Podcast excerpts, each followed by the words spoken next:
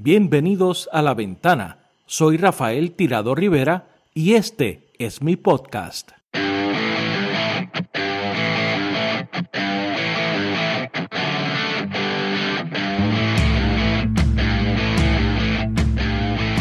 Bienvenidos a este episodio de bono del podcast La Ventana Puerto Rico. Esta semana tendremos dos episodios relacionados a la Copa del Mundo que comienza este próximo domingo 20 de noviembre.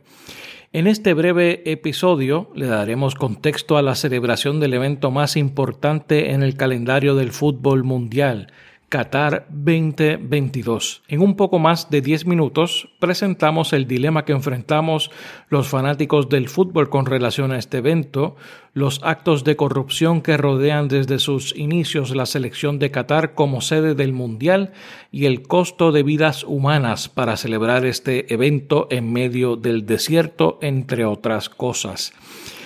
Esto que escucharán se supone que fuera la introducción al último episodio de esta temporada que se publica este viernes, pero me parece que es necesario que tenga su propio espacio por la importancia de poner estos temas en su justa perspectiva.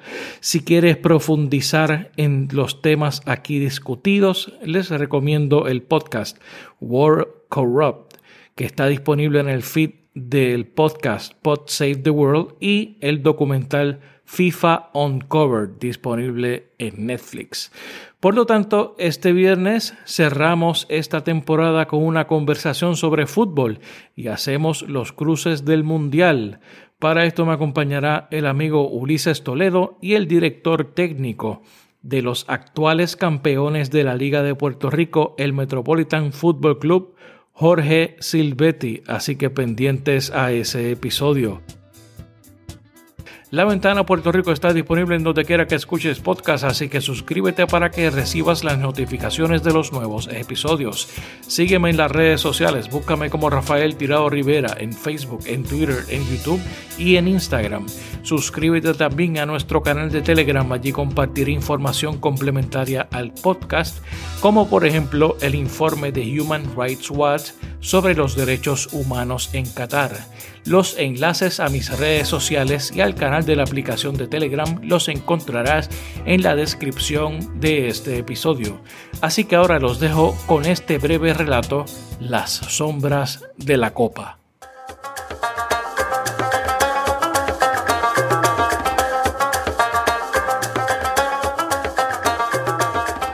There has never been anything more complicated than balancing your love for the World Cup with the organisation that produces it, right? Uh, we've all all felt that. We we did, we've done two stories on our show about FIFA, and which often end with "and I'm still going to watch it." yes. Yeah. Yes, FIFA is an international crime syndicate, but I'm I, I love the thing they produced so much. I guess the really brutal honesty is that I'm probably going to watch and enjoy a World Cup that shouldn't be happening there. I, I don't know what that says about me as a human being, but it's not great.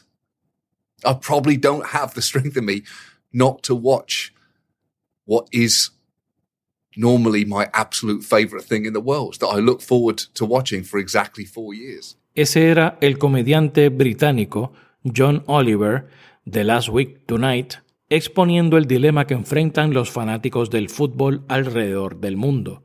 Disfrutar del evento cumbre de un deporte verdaderamente global manchado por la corrupción de la organización que debería estar llamada a protegerlo, en un escenario que representa los valores opuestos de lo que conocemos como The Beautiful Game.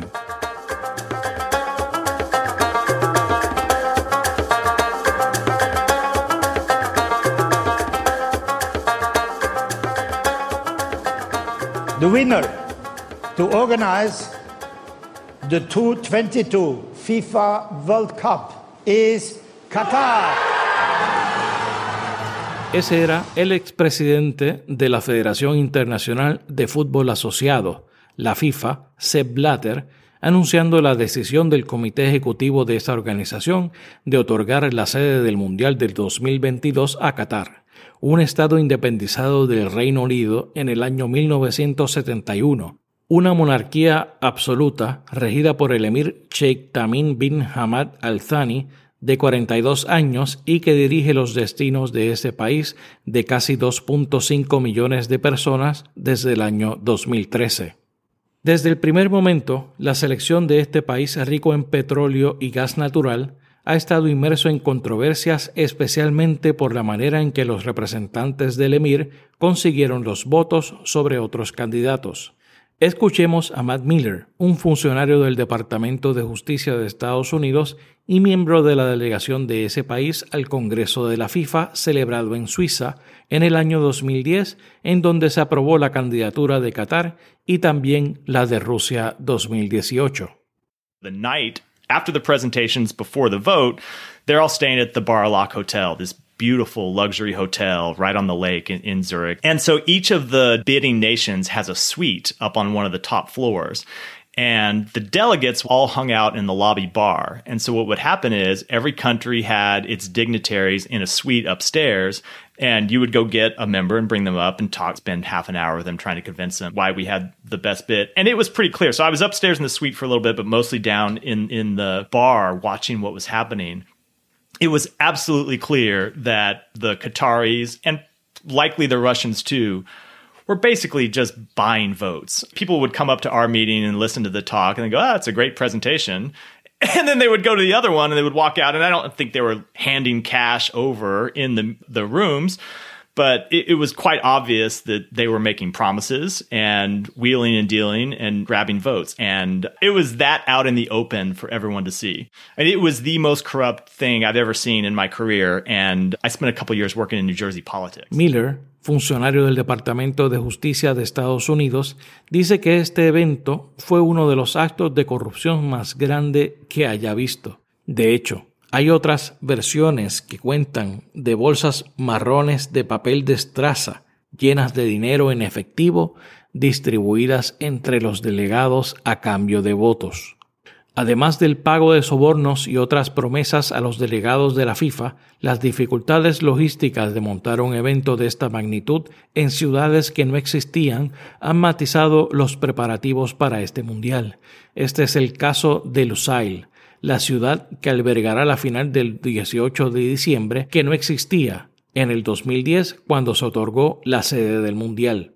Para cumplir con las restricciones de tiempo de los proyectos relacionados al Mundial, incluida la construcción de la ciudad sede de la final, se estima que Qatar se vio en la necesidad de importar a millones de trabajadores.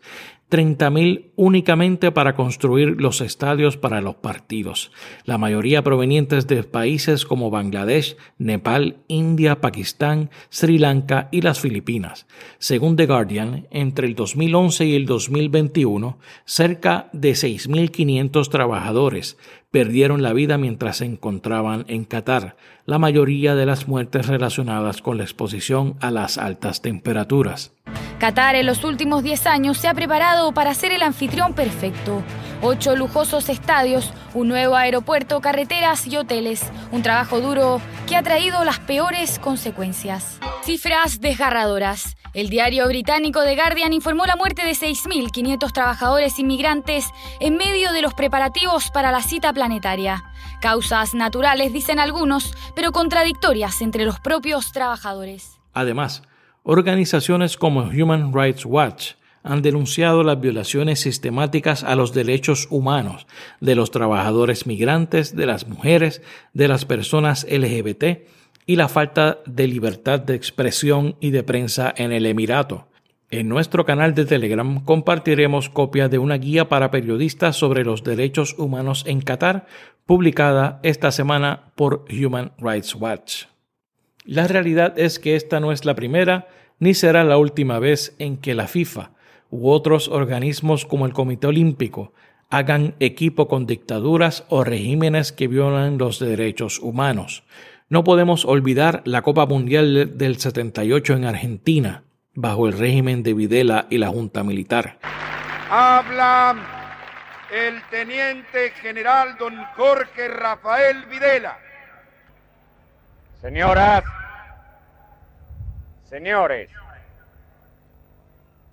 hoy es un día de júbilo para nuestro país. la nación argentina. Dos circunstancias concurren a ese efecto. La iniciación de un evento deportivo en escala internacional. Y por qué no, Rusia 2018.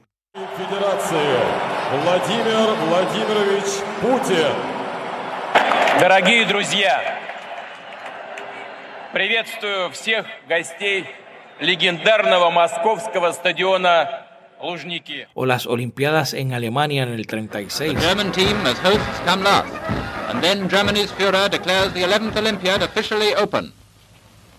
Ich verkünde, ich spiele von Berlin zur Feier der 11. Olympiade neuer Zeitrechnung als eröffnet. Y las de verano en el 2008 y las de invierno en el 2022 en China. 我宣布，北京第二十四届冬季奥林匹克运动会开幕。Estos eventos atraen prestigio global y grandes sumas de dinero, elementos que este tipo de régimen totalitario busca desesperadamente y consiguen en instituciones decadentes y corruptas. Al dilema que planteaba John Oliver al inicio, creo que le corresponde a cada cual decidir si va a consumir el producto que nos trae este sindicato criminal que es la FIFA.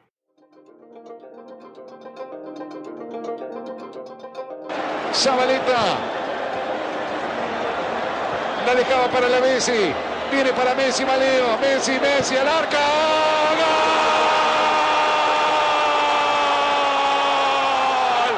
¡Gol! Leo de mi vida. Fidelino. Direto para a área. No alto Pelé!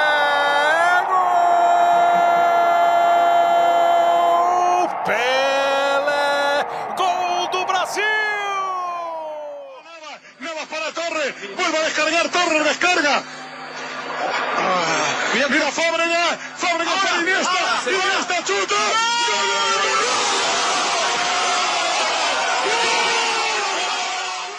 Lo tira Diego como número 10, a Giusti como número 9, a Burruchaga de 8 y a Valdano de 7. La pelota va para Maradona, Maradona puede tocar para Enrique, siempre Maradona es un drible, se va, se va entre tres, siempre Diego, genial, genial, genial. Tocó para Valdano, entró Maradona, para el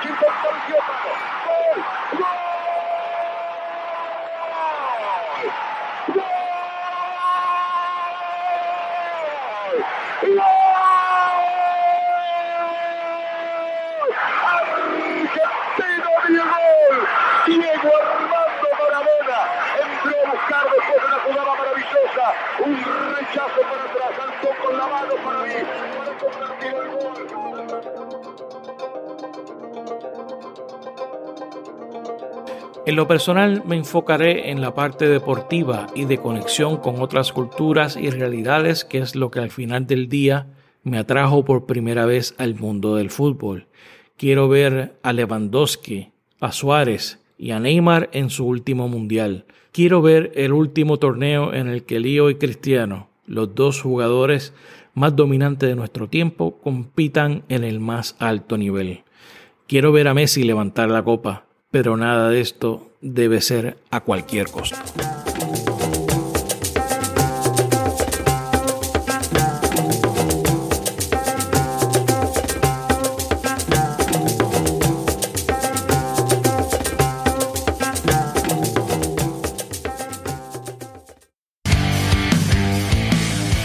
Gracias por escuchar este episodio de La Ventana.